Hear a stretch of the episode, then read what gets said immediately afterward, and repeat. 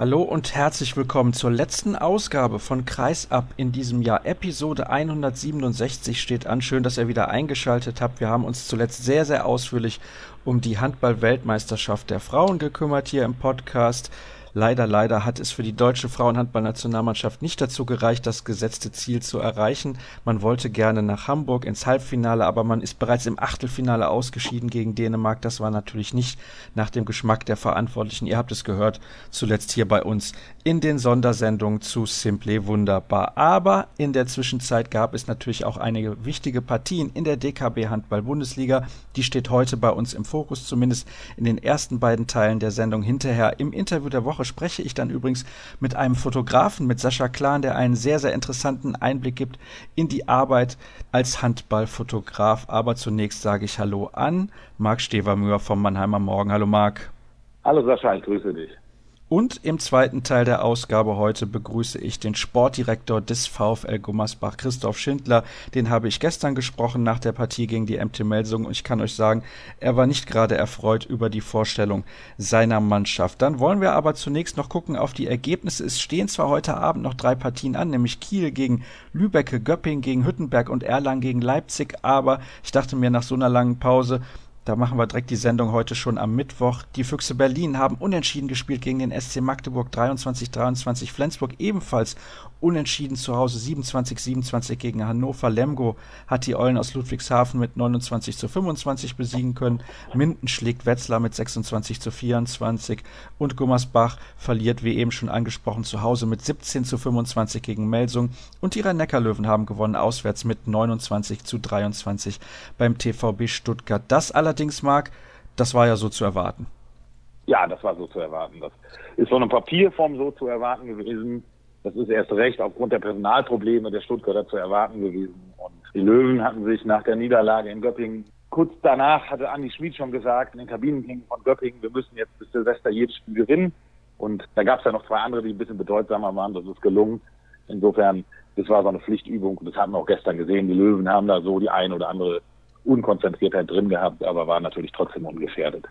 Jetzt hast du diese anderen Partien schon angesprochen von deutlich höherer Wichtigkeit und auf die möchten wir eingehen. Zunächst ganz kurz 37 zu 23 gewonnen gegen die Füchse Berlin. Also ich habe selten eine Mannschaft in der Handball-Bundesliga dominanter erlebt als die Löwen in diesem Spiel.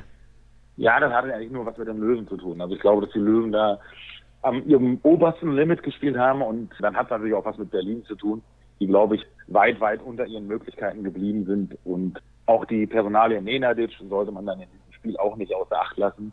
Und dann wird es halt auch manchmal ein Selbstläufer, so eine Begegnung. Ja, das ist, dass das nicht allzu oft wiederholbar ist, denke ich, ist auch jedem klar. Nichtsdestotrotz war das natürlich eine herausragende Leistung von den Löwen.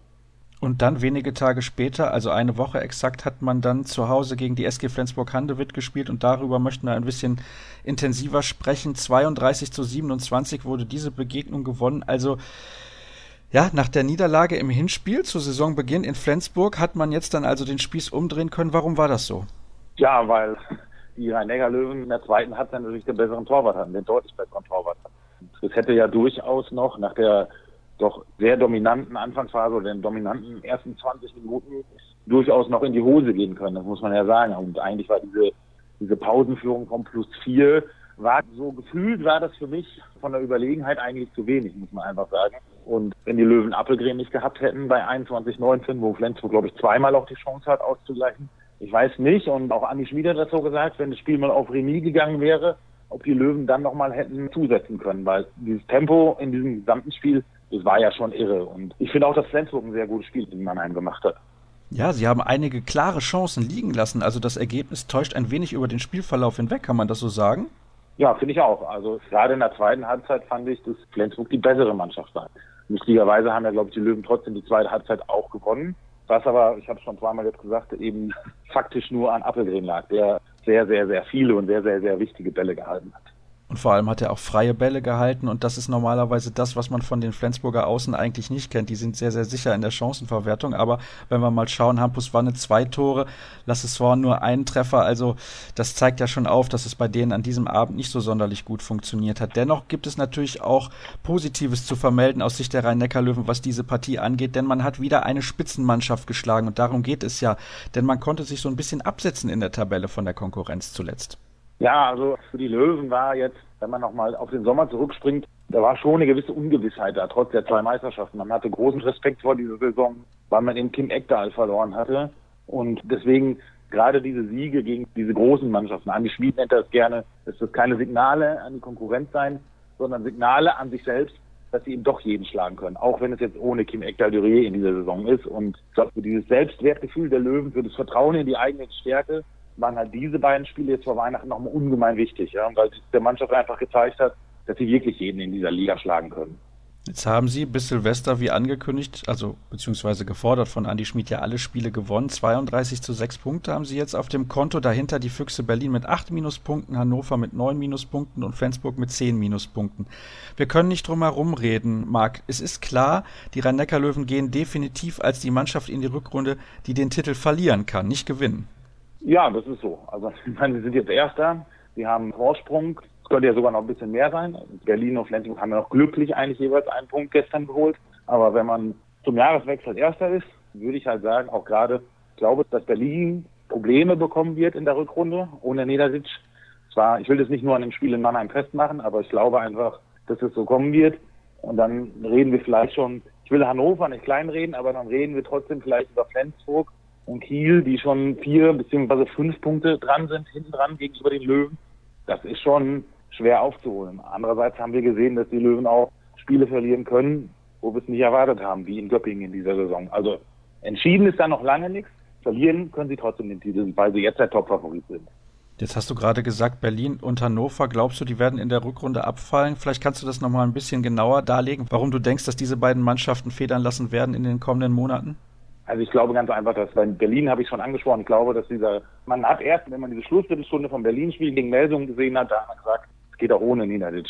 Nach dem Mannheim-Spiel hat man gesagt, es geht nicht ohne Nenadic. Die Wahrheit liegt irgendwo in der Mitte, aber die Mitte wird natürlich nicht reichen, um ganz oben dabei zu bleiben. Und Fakt ist, dass dieser Spieler einfach Berlin fehlen wird. Und der kann so oft den Unterschied ausmachen. Und insofern wird er das in ein paar Spielen, wo es vielleicht nötig sein würde, wird er das nicht mehr machen können.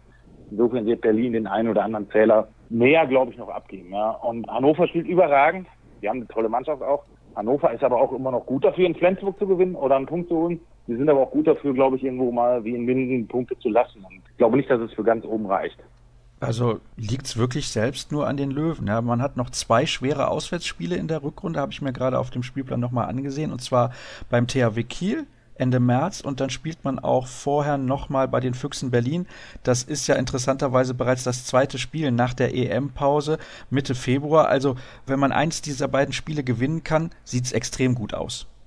Ja, sieht gut aus. Spielen natürlich auch noch in Hannover, darf man nicht vergessen. Dann kommt noch das Hannover-Auswärtsspiel dazu. Insofern sind es drei schwere Auswärtsspiele. Aber was ist schon schwer, was ist schon leicht? Wie gesagt, die Löwen haben auch in Göppingen verloren. Flensburg hat unerwartet Punkte gelassen. In dieser Saison läuft es ein bisschen anders, weil ich einfach glaube, dass die Top 3, sag ich mal, die, oder man muss ja von den ehemaligen Top 3 reden, das Flensburg, Kiel und die Löwen, nicht diese Klasse, nicht diese Dominanz haben wie in den Vorjahren und dass die Mannschaft dahinter schon besser geworden ist. Und insofern halte ich auch gerade in jedem Auswärtsspiel jede Top-Mannschaft auch für gefährdet, dort Punkte liegen zu lassen. Das haben wir einfach bei jeder Mannschaft gesehen. Selbst die Löwen, die bis zum Spiel in Göppingen, glaube ich, drei Jahre lang jede Mannschaft geschlagen haben, die schlechter als Platz 5 war. Auch die Löwen haben jetzt mal so ein Spiel verloren und das kann jeder Mannschaft weiterhin passieren. Ich weiß nicht, wie du das als Kollege siehst, aber ich finde das ehrlich gesagt fantastisch. Ja klar, das ist super. Also ich meine, man redet ja, wie gesagt, nicht mehr von den großen Dreien, sondern vielleicht von den großen Sieben oder Acht. Man muss ja Leipzig dazu zählen, Magdeburg, Melsung, Berlin sowieso. Also so schöne Breite da oben. Es macht Spaß, ja. Und es macht auch Spaß zu sehen, was die Rhein-Neckar-Löwen für die Zukunft so planen. Denn aus Sicht der Löwenfans sieht das ziemlich gut aus. Und damit kommen wir ein wenig zu einem anderen Thema, nämlich den Personalien beim deutschen Meister. Da wurde ja in den letzten Wochen schon einiges unter Dach und Fach gebracht. Also ein bisschen länger zurück liegen schon die Verpflichtungen von Jannik Kohlbacher und von Steffen Feeth. Und jetzt wurde auch bekannt gegeben, Jesper Nielsen von Paris Saint-Germain wird zu den Löwen kommen. Das ist ein sehr, sehr abwehrstarker Kreisläufer, der durchaus aber auch im Angriff zu gebrauchen ist. Ich finde es eine sehr, sehr gute und intelligente Verpflichtung der Löwen. Ja, es war schwer, jemanden zu finden, der halbwegs auf dem Niveau, wie es Hendrik Pekeler spielen kann, Abwehr und Angriff. Und ich finde, das ist eine sehr intelligente, eine sehr kluge Lösung mit, mit Nielsen gefunden worden, weil, wie gesagt, ein richtig starker Abwehrspieler und kann auch Angriff spielen. Und wir haben, glaube ich, bei sehr, sehr, sehr vielen Kreisläufern gesehen in den letzten Jahren, die zu den Löwen gekommen sind, dass die im Angriff einfach nochmal eine Ecke besser geworden sind, weil sie mit einem ziemlich guten Mittelmann zusammenspielen. Das war bei Pekeler so, das war bei Ena so. Und das wird mutmaßlich wahrscheinlich auch bei Nielsen so sein. Apropos guter Mittelmann, jetzt ist ja immer die Debatte, Andi Schmid, der verletzt sich nicht. Was passiert, wenn der sich mal verletzt? Was passiert, wenn der irgendwann ja mal seine Karriere beendet? Der ist ja auch schon Mitte 30, also der ist ja nicht mehr irgendwie 28, 29. Trotzdem hat man immer das Gefühl, der verbessert sich irgendwie noch. Aber was tun denn die Löwen oder können sie tun, damit sie dahinter einen Spieler noch irgendwie verpflichten können, der ihn auch mal entlasten kann?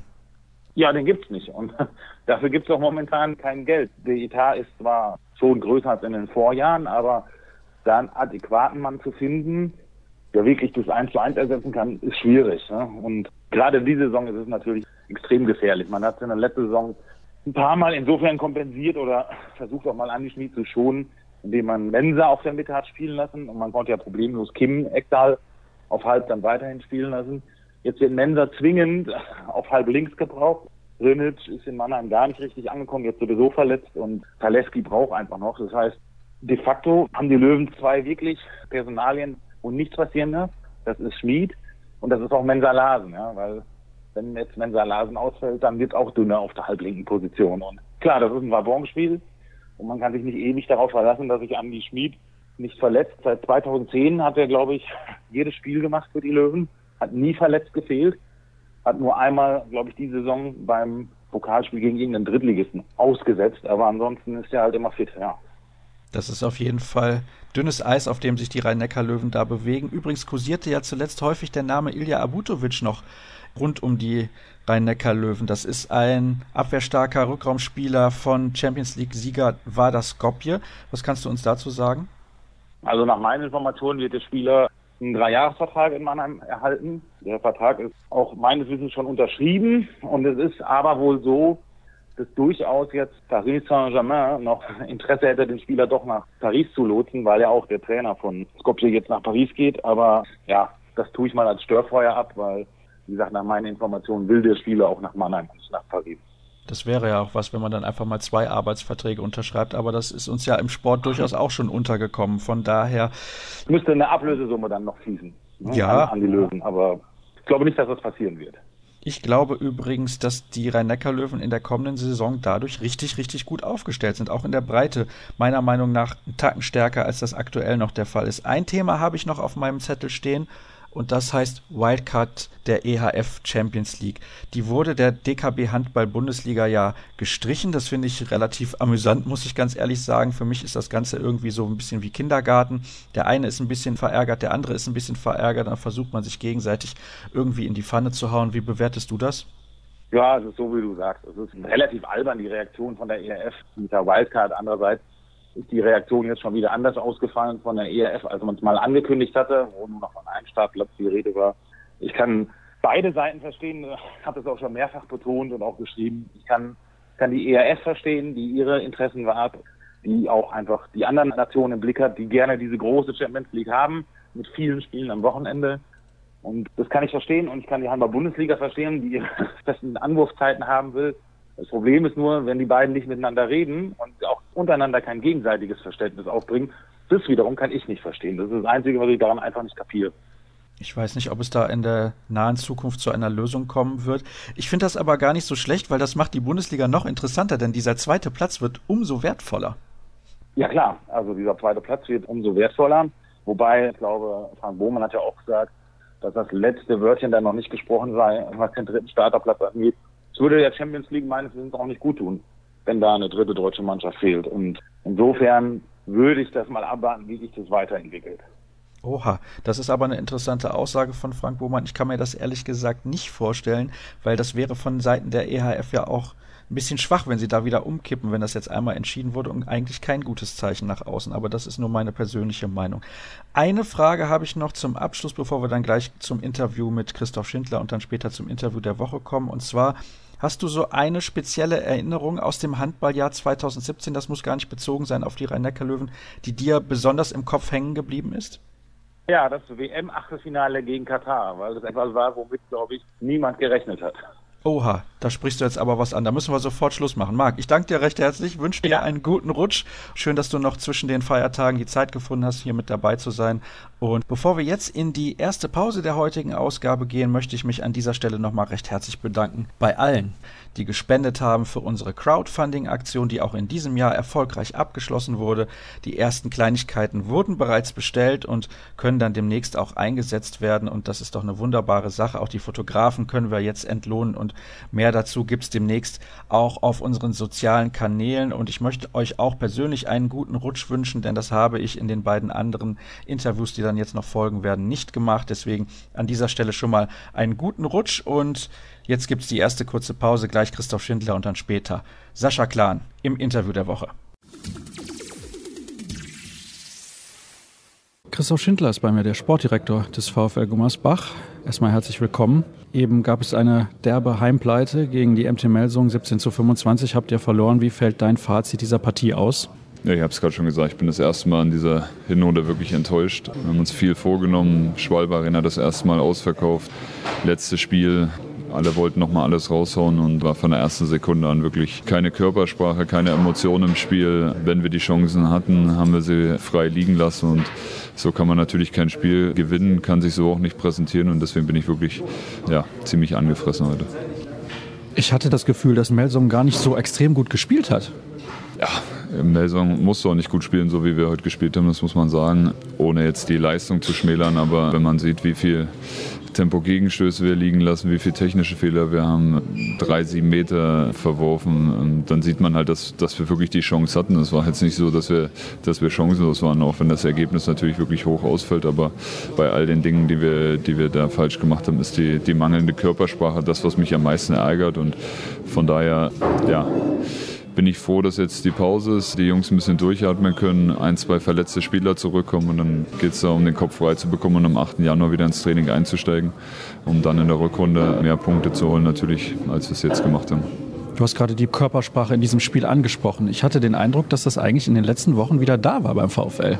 Ja, definitiv. Also wir hatten natürlich diese drei Spiele in Folge, die sehr, sehr gut waren, aber auch bei den Niederlagen danach hat man gesehen, dass die Mannschaft sich eigentlich immer ganz gut präsentiert hat, dass immer an Kleinigkeiten gefehlt hat. Von daher hatten wir natürlich schon die große Hoffnung, dass wir heute dann nochmal, wenn wir diese Sachen abstellen, zwei Punkte holen können. Aber wie gesagt, von der Körpersprache her war das heute einfach nichts und so nutzt es auch nichts, wenn man an den Kleinigkeiten fehlt, wenn es an den Grundprinzipien halt hapert.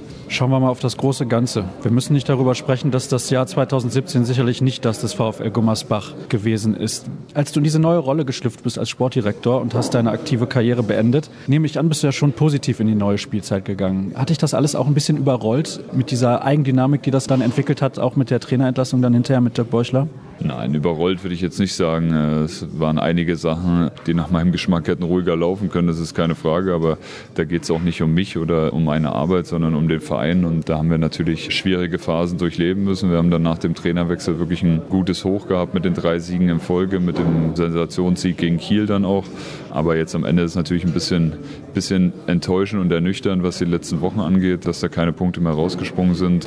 Nichtsdestotrotz war es klar, war eine Hinrunde mit vielen neuen Spielern, vielen Verletzten, Trainerwechsel, wenig Punkte. Wie schon gesagt, nicht das, das Jahr und auch nicht die Hinrunde jetzt in dieser Saison des VfL Gummersbach, aber in solchen Phasen geht es halt darum, halt gerade motiviert zur Arbeit zu gehen. Das versuche ich an erster Stelle als sportlich Verantwortlicher, das versucht jeder Spieler, das versucht der Trainer und von daher werden wir ab Januar ja, da wieder den Blick nach vorne richten, um, um dann ein besseres Jahr 2018 zu haben. Ist dir das schwer gefallen, so einen Trainerwechsel vorzunehmen? Das ist ja nicht was, was man gerne macht, stelle ich mir vor. Ja, gerne macht man das definitiv nicht. Also ich hätte mir Schöneres vorstellen können, nach, als nach vier Monaten Amtszeit einen Trainer entlassen zu müssen. Das ist keine Frage. Aber wie ich es gerade schon gesagt habe, es geht da nicht um einzelne Personen, geht nicht um den Trainer, geht nicht um den Sportdirektor oder um einzelne Spieler, es geht um den Verein. Und in der Phase war es halt notwendig ähm, zu handeln. Ich finde, Dennis macht einen sehr, sehr guten Job, auch wenn wir in den letzten, letzten Spielen verloren haben und uns natürlich heute nicht gut präsentiert haben. Aber er hat natürlich auch ein schweres Erbe anzutreten und wir haben viele, viele verletzte Spieler, das ist keine Frage. Frage und von daher hat er sehr, sehr gute Arbeit gemacht. Die Jungs müssen sich natürlich da auch am Riemen reißen und deswegen bin ich halt auch froh, dass dann ein, zwei verletzte Spieler zurückkommen, einfach die Möglichkeiten größer werden, auch, auch für Dennis als Trainer und dann werden wir versuchen, die Rückrunde so positiv wie möglich zu gestalten und meine Aufgabe ist es natürlich schon so ein bisschen über den Tellerrand hinauszuschauen und die nächste Saison zu planen. Da haben wir jetzt schon ein, zwei gute Entscheidungen getroffen und freue mich einfach aufs nächste Jahr und bevor die Saison 18, 19 losgeht, geht es aber noch ein halbes Jahr zu spielen. Was kann man tun, um zu verhindern, dass alle sagen, jetzt kommt Simon Ernst zurück, das wird schon irgendwie laufen? Denn der Junge hat ein halbes Jahr keinen Handball gespielt. Der braucht auch seine Zeit, bis er wieder die Form findet, die er vorher hatte. Ja, ich versuche da schon so ein bisschen auf die Euphoriebremse zu treten, weil ein einzelner Spieler macht natürlich nicht den kompletten Unterschied. Und er hat, wie gesagt, ein Dreivierteljahr keinen Handball gespielt, hat natürlich erstmal mit sich selbst zu tun. Und von daher bin ich froh, dass er ab 8. Januar ins Training einsteigt, einen Monat lang mit den Jungs trainieren kann, zu sich selbst finden kann wieder. Und am Ende wird er aber natürlich der Mannschaft ganz klar helfen. Als Führungsspieler, als sehr, sehr guter Abwehrspieler. Im Angriff bringt er seine Qualitäten ein, aber er wird jetzt nicht den kompletten Unterschied machen, aber er ist ein Baustein, was uns am Ende nochmal besser machen wird. Du siehst ja auch noch relativ fit und trainiert aus. Gab es in dieser Phase am Anfang, wo es so gar nicht lief, irgendwann mal die Überlegung, ich spiele vielleicht noch mal ein paar Spiele? Für mich nicht. Also das Thema wurde natürlich immer wieder diskutiert, war auch irgendwo sehr, sehr naheliegend, wenn natürlich so viele verletzte Spieler ausfallen und gerade natürlich auf meiner ehemaligen Position auch Spieler ausfallen. Aber wir haben am Anfang den Josef Puyo verpflichtet, der nach anfänglichen Schwierigkeiten immer mehr ins Spiel gefunden hat, auch, auch sehr, sehr gute Spiele gemacht hat. Am Ende natürlich auch wie jeder andere Höhen und Tiefen drin hatte, aber für mich war es keine Option. Dafür ist einfach zu viel zu tun und dafür genießen die Jungs halt trotzdem das Vertrauen und ich denke, über weite Strecken haben sie das auch sehr, sehr gut gemacht und von daher war das für mich keine Option. Bist du froh, dass jetzt erstmal ein paar Wochen oder ein paar Tage besser gesagt nur Pause ist? Ja, auf jeden Fall. Also ich denke, wir haben alle, ob auf dem Spielfeld oder neben dem Spielfeld im letzten halben Jahr, ja, eine sehr, sehr aufregende und aufreibende Zeit auch gehabt. Und jetzt geht es einfach darum, den Kopf ein bisschen frei zu bekommen.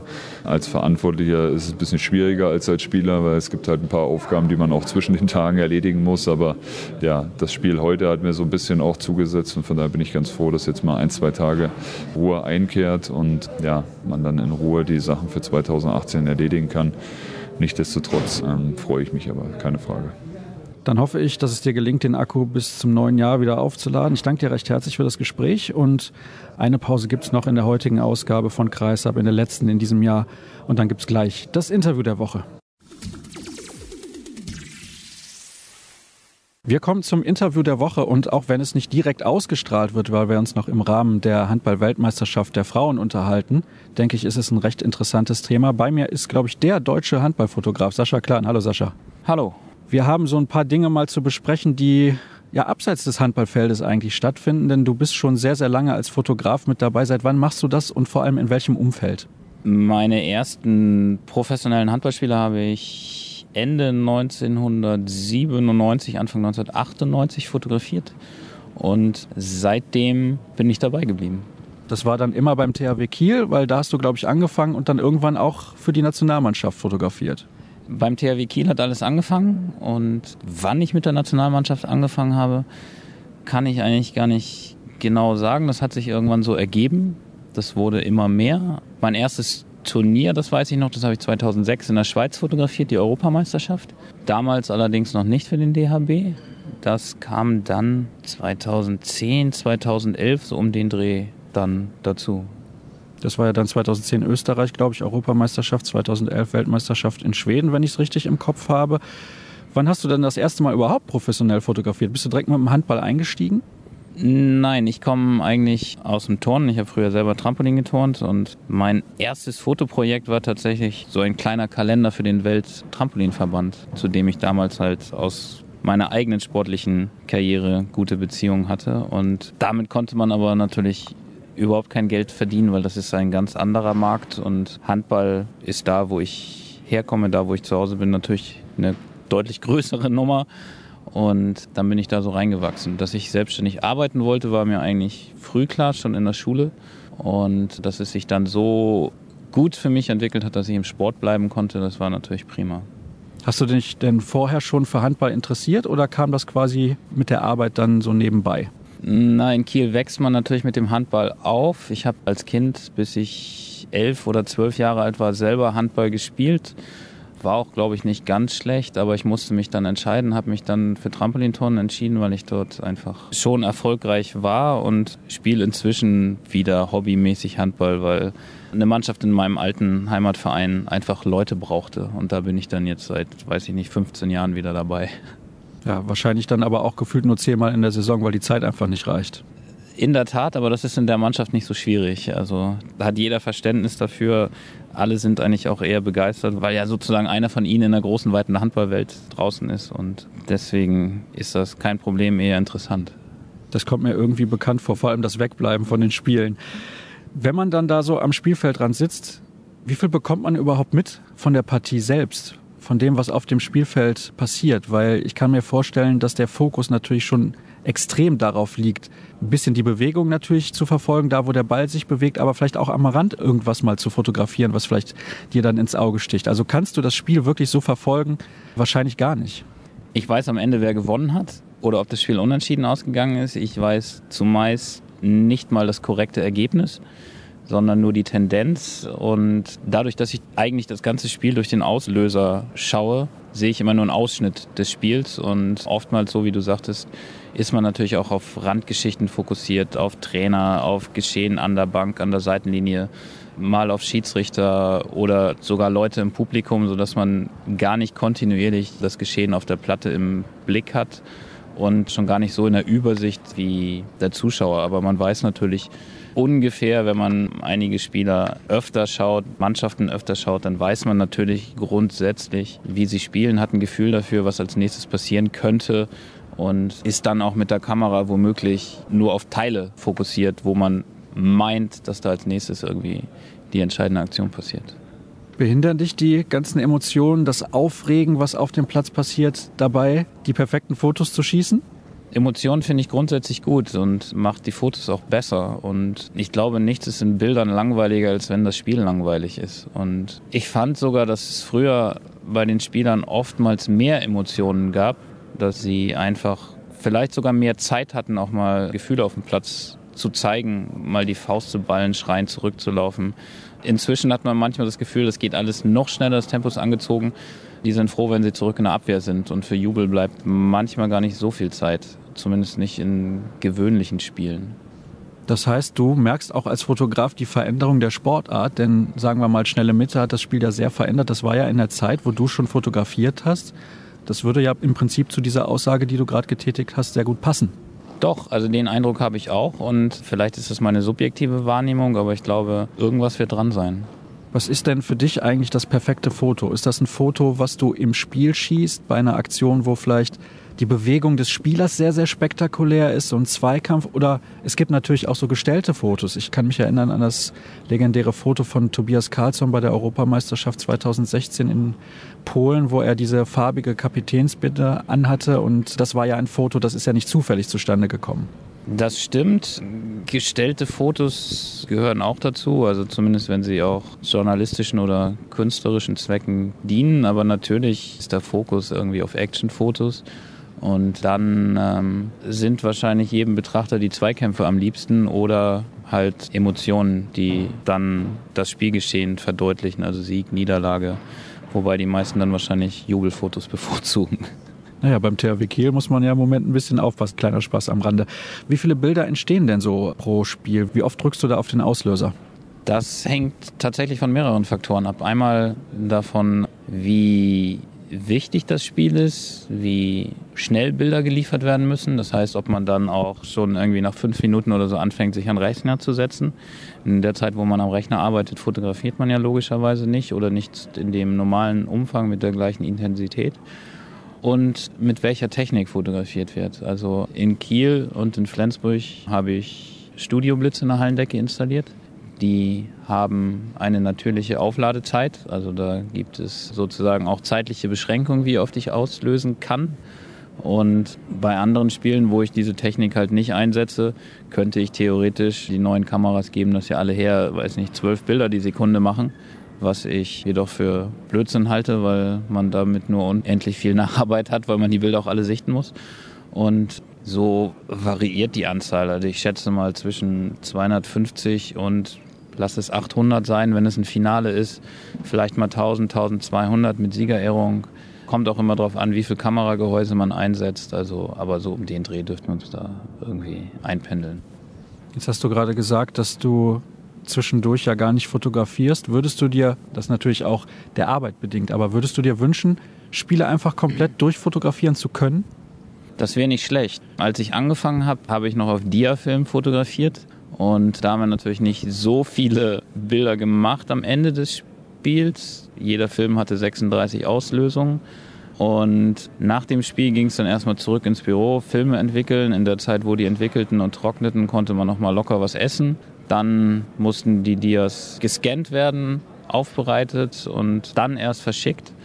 Und das ist ja heute deutlich stressiger geworden. Und auch natürlich aufgrund der Online-Medien, die letztlich ja live berichten und auch die Internetseiten der Vereine oder der Verbände mit Schlusspfiff im Prinzip ihren Spielbericht publizieren und schon in der Halbzeit Zwischenstände auf Instagram, Twitter und Facebook veröffentlichen, müssen natürlich auch Bilder sofort da sein. Und das hat den Zeitdruck doch ein bisschen erhöht.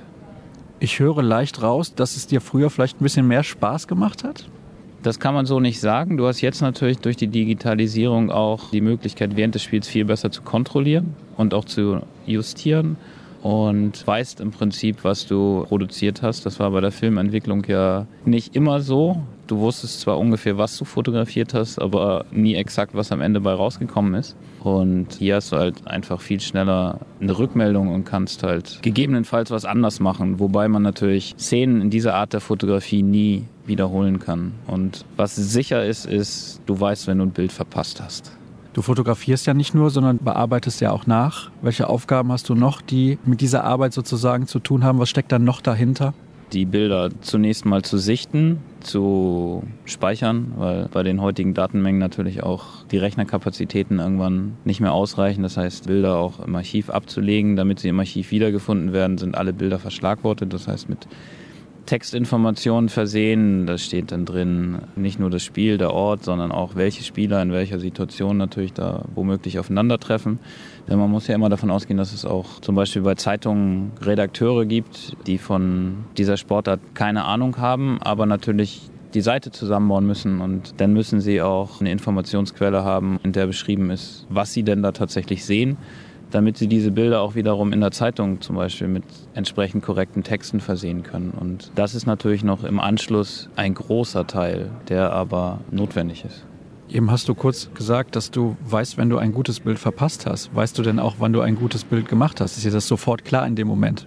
Meistens schon, ja. Und dann ist dann natürlich immer noch Hoffen und Bangen, dass das Bild auch korrekt belichtet und scharf geworden ist. Und dann ist die Freude natürlich meistens groß, weil was gibt Schöneres, als seine Bilder dann womöglich auch nächsten Tag in der Zeitung zu sehen. Ja, das kann ich mir vorstellen. Das ist bestimmt ein schönes Gefühl und vor allem natürlich auch befriedigend, weil man so viel Arbeit dahinter gesteckt hat. Hast du denn so, ja, ich will nicht sagen Lieblingsbilder, aber Bilder, an die du dich sehr gerne erinnerst, jetzt aus der jüngeren Vergangenheit, sagen wir mal die letzten vier, fünf Jahre und welche aus der Anfangszeit, weil da sind bestimmt auch die ein oder anderen spektakulären Aufnahmen mit dabei. Ja, um nochmal ganz kurz auf eben zurückzugehen. Natürlich, wenn das Bild in der Zeitung gedruckt wird, dann ist das ja auch immer sofort eine Bestätigung im Prinzip für deine Arbeit. Und da wir ja alle freiberuflich unterwegs sind und die Konkurrenz groß ist, heißt das ja auch immer, du hast sozusagen im Vergleich mit den Kollegen den Wettbewerb gewonnen an dem Tag.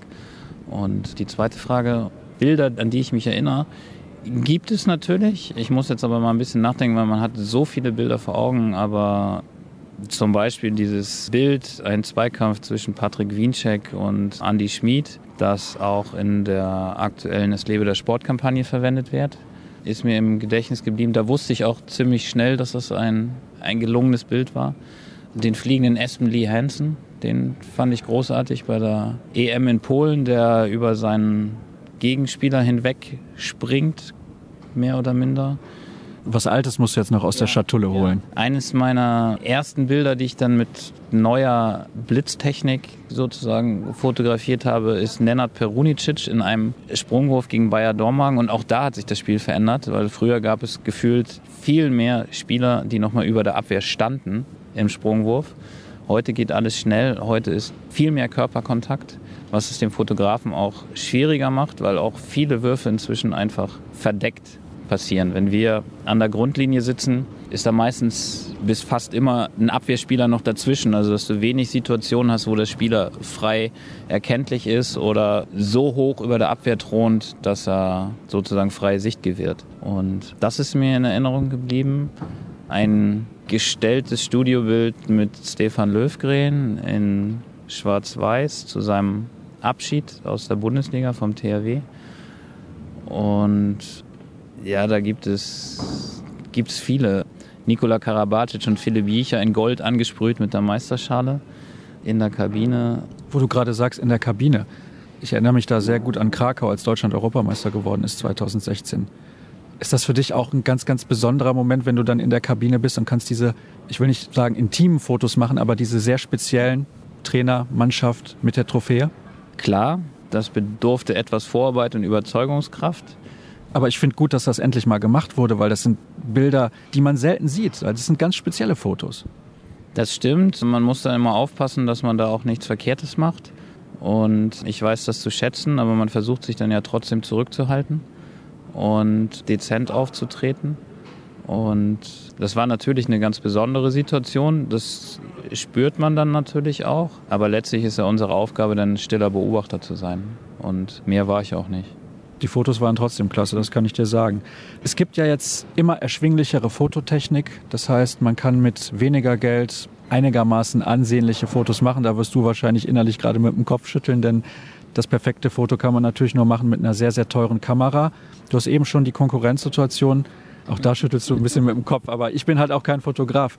Du hast eben die Konkurrenzsituation unter den Fotografen schon angesprochen es wird stressiger, es wird mehr Konkurrenz als vor 15, 20 Jahren herrschen auf diesem Markt. Ja? Das stimmt zweifelsohne. Und dadurch, dass digitale Kameras erschwinglich sind, inzwischen und jedem auch zugänglich, ist es natürlich leichter, Fotos zu machen. Aber ich finde, die Technik ersetzt nicht das Auge. Und das Gefühl für das Spiel und für das, was womöglich passiert und für die Situationen und wie man die dann bildlich festhält. Aber diese ganze Digitalisierung und das Mehr an Fotografen hat natürlich auch dafür gesorgt, dass der Markt umkämpfter ist, dass die Preise sinken. Und das macht das Ganze schwieriger, zweifelsohne. Also ich bin froh, dass ich für einen Verein und einen Verband arbeite und nicht auf den Zeitungsmarkt angewiesen bin, weil das ist inzwischen sehr, sehr schwer geworden.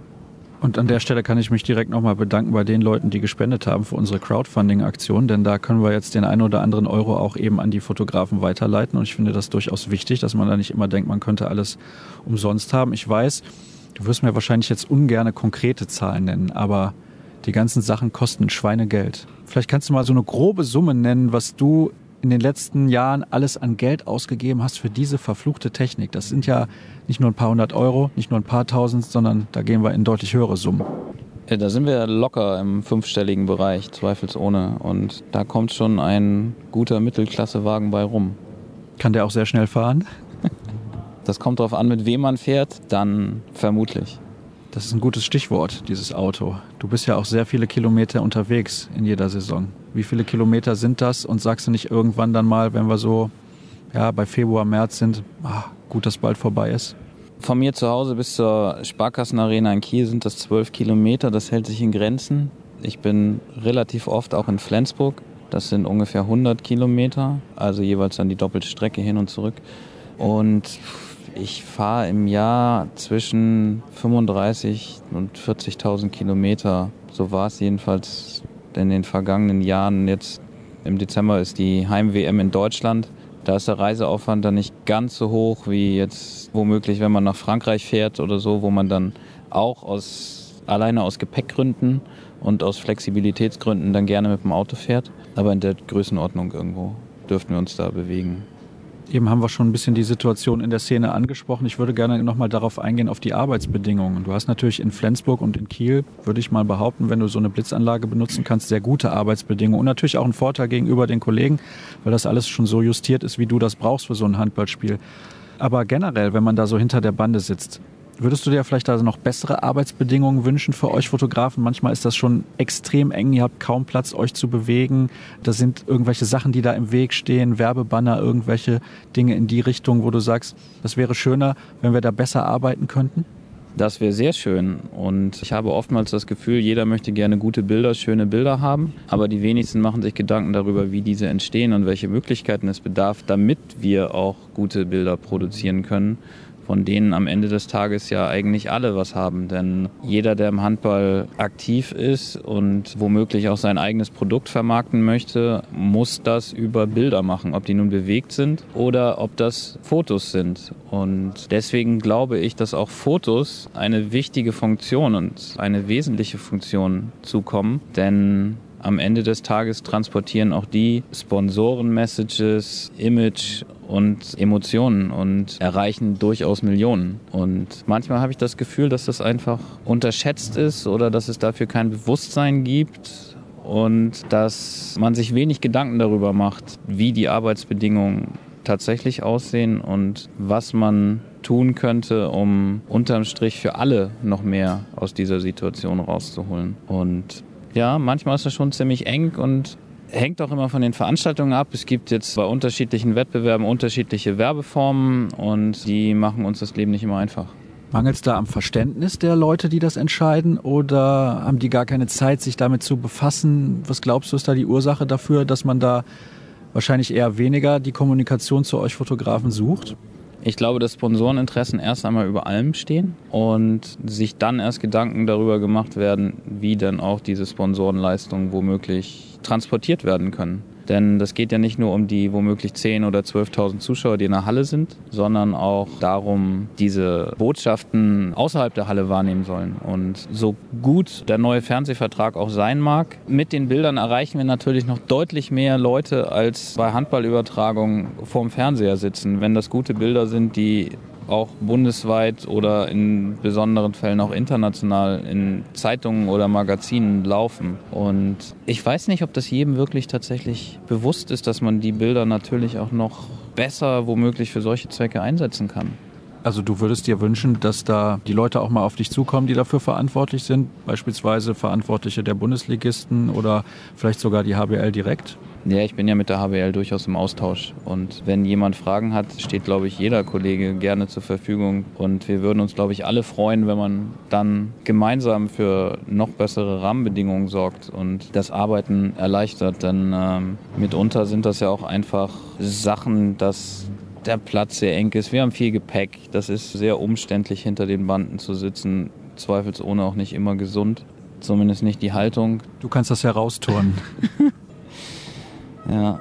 Und ja, das sind aber mitunter banale Sachen. Also auch wenn das Internet in einer Halle nicht wirklich funktioniert oder dass man auch an den Fotografenarbeitsplätzen Kabel liegen hat, dass es dort Stromversorgung gibt, dass es kurze Wege gibt. Also ich habe 30 bis 35 Kilo Gepäck mit mir bei jedem Spiel. Und mitunter musst du in einigen Hallen Trepp auf, Trepp ab und lange Wege gehen. Und ich glaube, darüber machen sich die wenigsten Gedanken und auch bei großen Veranstaltungen habe ich oft den Eindruck, dass an die Fotografen zuletzt gedacht wird. Ja, den Eindruck habe ich manchmal auch, wenn ich da mit ein paar anderen Kollegen noch drüber spreche. Das ist natürlich ein Thema, auch mit dem Internet, beispielsweise jetzt hier auch bei der Weltmeisterschaft. Wir sind gerade in Leipzig, wenn wir miteinander sprechen. Im Media Center funktioniert das Internet nur dann, wann es möchte. Wi-Fi funktioniert eigentlich gar nicht. Also das sind so Arbeitsbedingungen. Ja, das sind, man sagt ja immer First World Problems. Wir können uns darüber aufregen. Eigentlich ist es gar nicht so schlimm, aber es behindert natürlich schon massiv beim Arbeiten. Dann kommen wir zum Ende der Sendung, beziehungsweise zum Ende dieses Gesprächs dann gleichzeitig natürlich auch. Wie lange will man sowas eigentlich noch machen, wenn man das schon so lange macht? Der Job macht mir jetzt Spaß, sonst würde ich das nicht machen. Und jede neue Veranstaltung, jedes neue Spiel ist immer wieder eine Herausforderung, weil man natürlich versucht, da noch bessere Bilder zu machen, Fortschritte der Technik für sich auszunutzen, vielleicht nochmal andere Bildwinkel zu finden, neue Ideen umzusetzen. Und ich gehe davon aus und hoffe, dass ich das noch eine ganze Zeit lang machen kann. Und ich gehe davon aus, solange es mir Spaß macht, dann werde ich das sicher länger machen, als das gesetzliche Rentenalter in einem normalen Job vorschreibt oder ermöglicht. Und ich hoffe dann, dass ich später zumindest vielleicht mal ein bisschen weniger machen kann und auch einen Großteil aus dem Archiv bestücken kann. Denn das Archiv wird ja immer größer und ich hoffe, dass diese Themen noch lange interessant bleiben. Das hoffe ich doch auch. Dann zum Abschluss die letzte Frage. Was würdest du gerne mal fotografieren, so handballsportlich betrachtet? Welches Spiel, welchen Titelgewinn vielleicht von irgendeiner Mannschaft, wo du sagst, ja, da würde ich gerne dabei sein in der Halle. Das wäre was Spektakuläres. Ich weiß gar nicht, ob das unbedingt in der Halle sein muss. Also ich würde gerne mal tatsächlich hautnah in so einer Mannschaft mitreisen. Das kann auch ein, wenn es dann die Möglichkeiten erweitern würde, auch das schlimmste Auswärtsspiel der Saison sein, von Anfang bis Ende mitreißt und tatsächlich auch die echten Einblicke in ähm, den durchaus unglamourösen Teil eines Profisportlerlebens erhält. Natürlich habe ich immer mal wieder vereinzelt, stichpunktartig schon die Möglichkeit, dichter reinzuschauen und vielleicht auch dichter als manch anderer, aber dass man das auch mal im Prinzip kontinuierlich bebildern kann und wo man so eine Geschichte ohne viele Worte, aber dafür in schönen Bildern erzählen kann. Da sieht man übrigens mal, wie unterschiedlich die Perspektiven sind. Ich habe gedacht, da kommt jetzt sowas wie Olympiasieg der deutschen Mannschaft oder sowas. Aber ich finde das auch sehr, sehr interessant, sowas mal zu sehen. Und also beides natürlich ist ja klar, aber auch so Geschichten hinter der Geschichte. Und wie du gerade sagst, dieses unglamouröse Leben der Profisportler ist, glaube ich, auch eine ganz, ganz interessante Seite dieses Sports. Dann danke ich dir recht herzlich. War ein sehr ausführliches Gespräch. Ich habe gedacht, wir sprechen so 15 Minuten. Ist bestimmt deutlich länger geworden. Und wer sonst noch erfahren möchte, was bei Kreisab so los ist, der kann das tun in den sozialen Netzwerken unter facebook.com slash kreisab, bei Twitter at kreisab.de und vielleicht auch Fotos sehen von Sascha Klan bei Instagram unter dem Hashtag Kreisab. Das war's für die aktuelle Ausgabe. Demnächst hören wir uns an gleicher Stelle wieder. Bis dann.